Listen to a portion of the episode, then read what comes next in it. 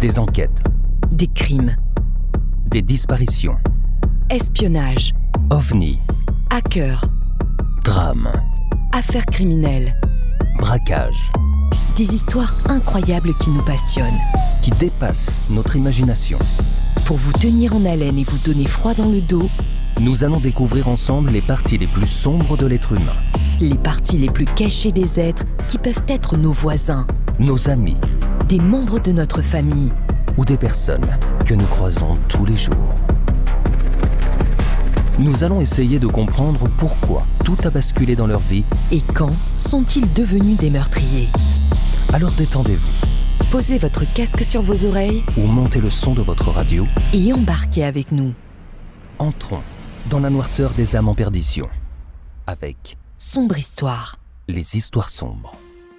Le surnom du gang, le gang des souris vertes, vient du procédé utilisé pour éviter que les billets de banque dérobés dans des caisses de transport de fonds ne soient rendus inutilisables par la cartouche de sécurité censée les imprégner d'encre indélébile en cas de vol. Afin d'isoler les billets du système anti-vol, les malfaiteurs faisaient pénétrer de l'huile dans les mallettes, en les entrouvant à l'aide d'une pince Monseigneur avant de les forcer totalement. L'explosion avait bien lieu, mais elle était sans conséquence sur les billets qui étaient ensuite passés à l'eau chaude et séchés sur une corde à linge. Le nettoyage des billets ainsi volés valut au gang d'être un temps connu sous le nom de gang des lessiveurs. Cependant, la procédure de lessivage, impliquant de tremper successivement les billets dans de l'huile, puis de l'eau, finit par donner au groupe le nom de gang des souris vertes, appellation qui s'était donnée en référence à la comptine enfantine éponine, dont l'une des paroles finales est Trempez-la dans l'huile, trempez-la dans l'eau. La bande organisée est d'abord appelée Gang des mécanos et est recherchée pour de nombreux cambriolages commis dans des banques, des camions de transport de fonds et sur des individus lors d'attaques trottoirs. Le 11 septembre 2001 à Saint-Estève, alors que le monde entier a les yeux rivés sur les attentats du World Trade Center à New York, les deux beaux-frères passent pour la première fois à l'action. Près de Perpignan, ils défoncent le centre de comptage de la banque à coups de bulldozer, avant d'y pénétrer pour y voler leur butin. Le 3 avril 2003, dans la Drôme, un groupe d'hommes entre par effraction dans la Banque populaire de Chabeuil. Personne ne bouge La bande braque la banque et récolte près de 33 000 euros. Leur mode opératoire dans les banques consistait à y pénétrer par les toitures au petit matin, peu avant l'arrivée du personnel. Les employés entraient alors et désactivaient l'alarme, ce qui permettait aux malfaiteurs de surgir du plafond et d'emporter la caisse. Le surnom de mécano provient des premiers témoignages d'employés de banque retenus en otage. Ces derniers expliquèrent aux gendarmes que les hommes du commando, cagoulés, étaient tous vêtus de bleu de travail, comme des mécaniciens. Le 12 mai 2003, le gang fracture un distributeur de billets. Le 3 juillet 2003, deux convoyeurs stationnent devant le Crédit Agricole de Saint-Just d'Ardèche afin d'y transférer des fonds en liquidité. En quelques secondes, deux hommes cagoulés et armés surgissent. Mets tes mains sur le volant, bouge pas Le premier pousse le convoyeur dans le fourgon, dans lequel il grimpe à son tour. Son complice prend le volant. Tous deux ordonnent au convoyeur de sortir les mallettes blindées, Sors dit, allez, allez, allez sans savoir que ces dernières ne peuvent être retirées qu'une par une. Ils sont donc obligés de patienter en se mettant à l'abri. En 15 minutes, ils ont déjà récolté trois valises. Un troisième braqueur débarque et les emporte. Pour assurer leur fuite, ils neutralisent les convoyeurs avec du ruban adhésif, afin de gagner le plus de temps possible. Quand les convoyeurs réussissent à se détacher, ils n'ont finalement pas grand-chose à dire aux policiers. Les enquêteurs ne sauront rien de plus que la composition des tenues des braqueurs, mais aussi que l'un d'eux avait visiblement un accent maghrébin. La caméra de l'agence bancaire devant laquelle avait été détourné le convoi a réussi à filmer les hommes cagoulés. Malheureusement, la séquence est trop courte et inexploitable. Seule une Renault Clio standard est remarquée en arrière-plan. En février 2004, le gang remet le couvert, dans la même région, à Alboussière. Mais cette fois-ci, le convoyeur qu'il braque est seul au volant. Mais le convoyeur de fond est arrêté au beau milieu de la départementale par une voiture qui l'avait doublé par la gauche. Impossible de reculer, car un second véhicule bloque l'arrière. Le fourgon est pris en tenaille.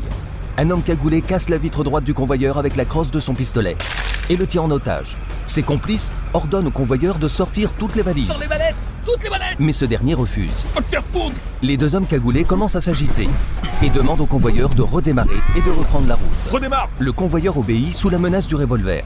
L'un des braqueurs retire une mallette. Après quelques instants, il fait arrêter le camion, car il veut extirper une deuxième mallette, qu'il passe à son ami. Le camion redémarre, le temps d'une nouvelle temporisation. Après un autre arrêt, les braqueurs se font remettre une troisième, puis une quatrième valise. Ils forcent le convoyeur à en arracher deux autres sans attendre la fin du délai de sécurité. L'une des mallettes enclenche son système de sécurité et éclate sous les yeux des braqueurs. Ils tirent une balle de pistolet sur le convoyeur, qui s'en sort indemne. Déstabilisés, les braqueurs prennent la fuite et abandonnent le chauffeur dans les bois. Alertée, la police judiciaire se saisit de l'affaire et retrouve rapidement la voiture ouvreuse, entièrement calcinée et dotée d'une fausse plaque d'immatriculation. La seconde voiture est retrouvée à quelques kilomètres de là. Les braqueurs l'ont aspergée d'essence, mais elle n'a pas pris feu. Les policiers trouvent plusieurs traces d'encre dans la voiture. Ils en déduisent qu'au moins l'une des mallettes a bel et bien explosé. Malgré les divers braquages menés de main de maître par la bande, l'enquête semble piétiner. Les magistrats et officiers en charge de l'instruction avouent ne pas comprendre pourquoi les braqueurs s'en prennent à des valises de billets dont le système de sécurité est réputé infaillible. D'autant que l'encre répandue sur les billets en cas d'effraction rend facilement ces derniers identifiables et donc inutilisables.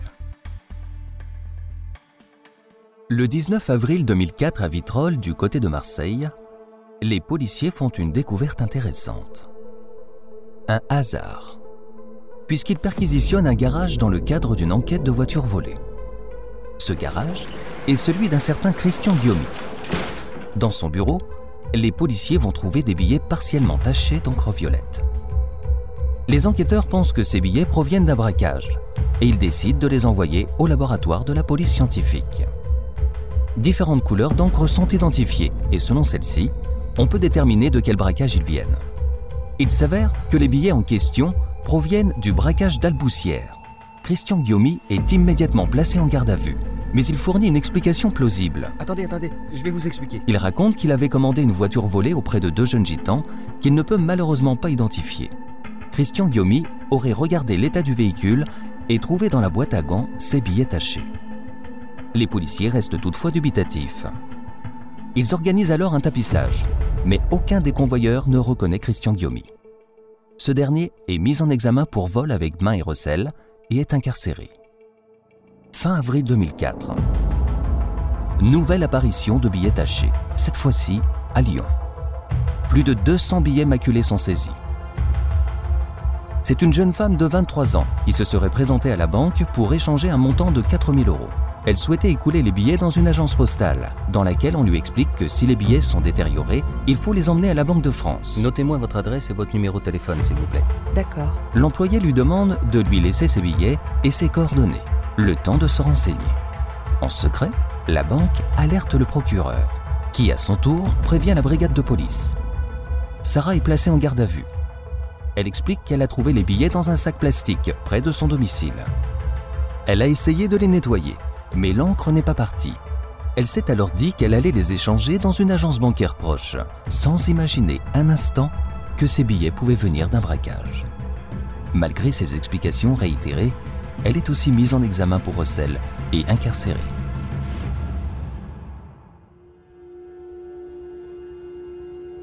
Le 3 septembre 2004, de la Drôme à la Coucourde, un tunnel de passage pour les animaux situé sous l'autoroute prend feu. Lorsque l'incendie s'estompe, les gendarmes et les pompiers remarquent un camion carbonisé et vidé de son contenu. 12 mallettes sont étalées au sol. On réalise qu'elles ont été ouvertes à côté du fourgon. Les policiers continuent de scruter la zone et observent avec attention la scène de l'accident. Dans le tunnel, on retrouve quelques billets brûlés qui sont restés sur place, car ils étaient sans doute trop tachés.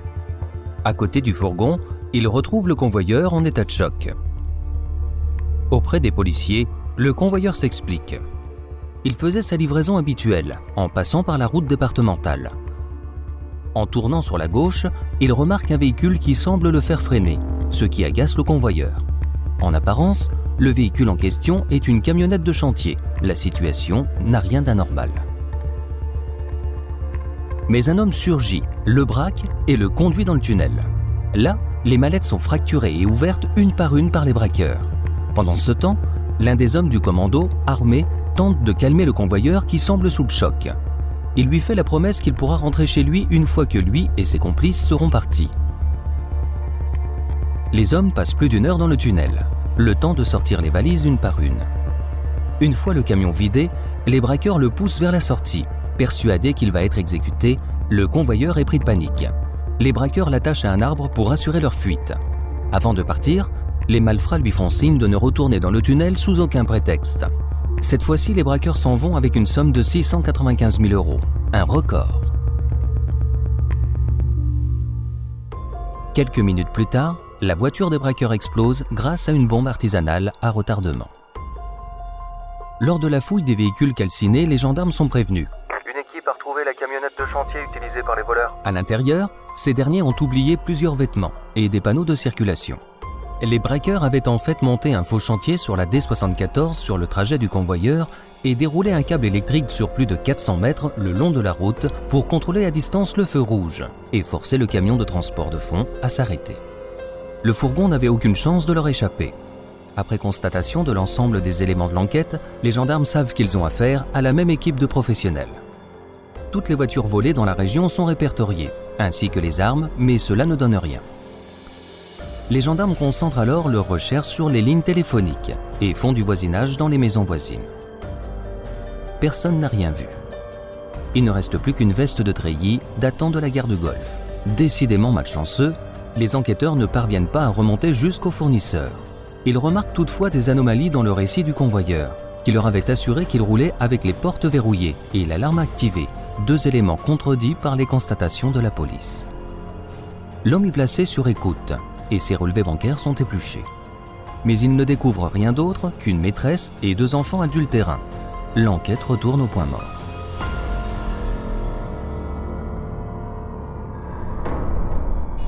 Le 29 octobre 2004, le gang fait un nouveau braquage à la côte Saint-André, avec l'ancienne méthode des mécanos.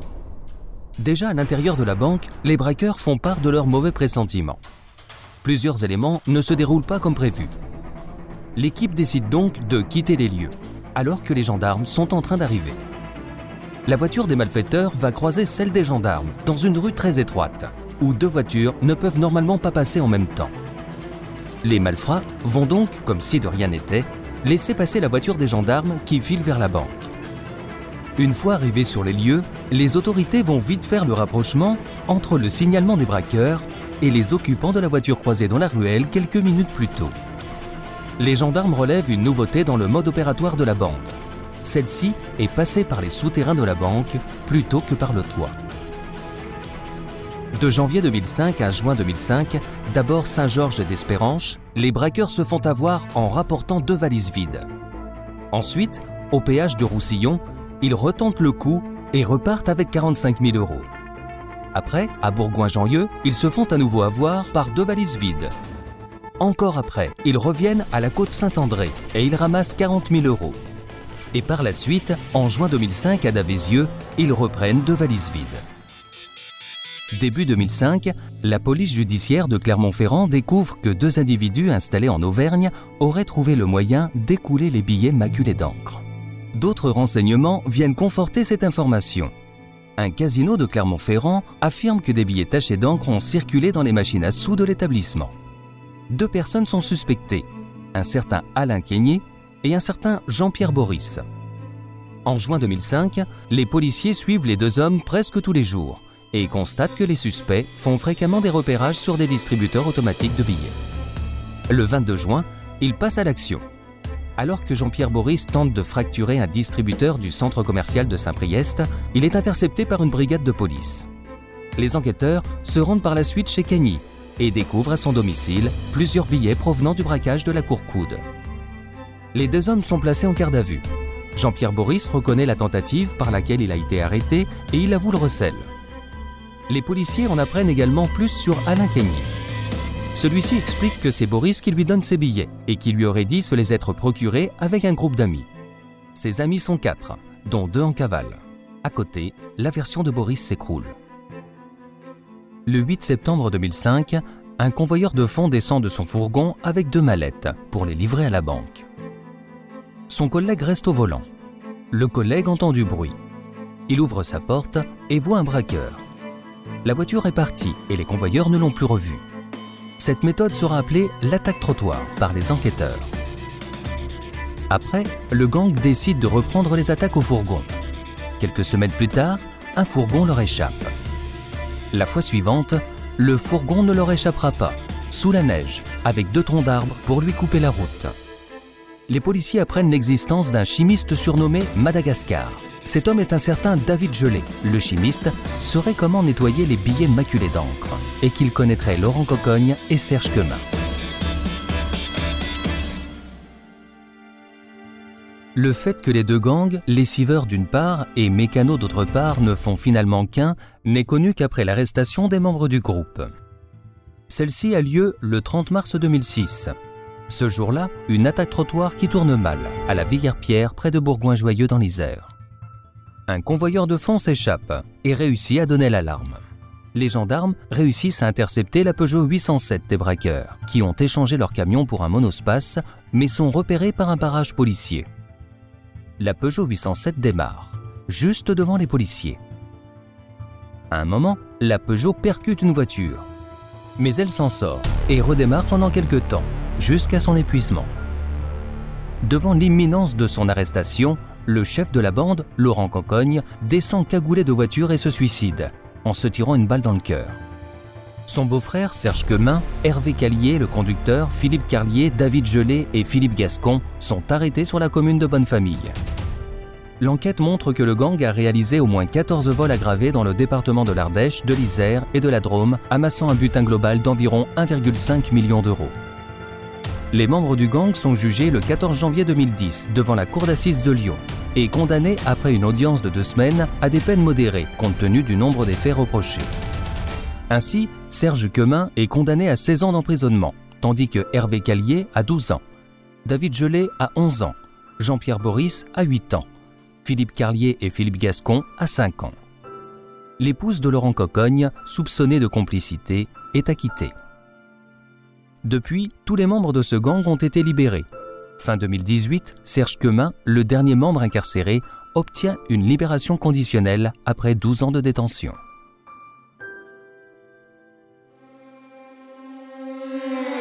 Si tu as aimé, n'hésite pas à liker et partager.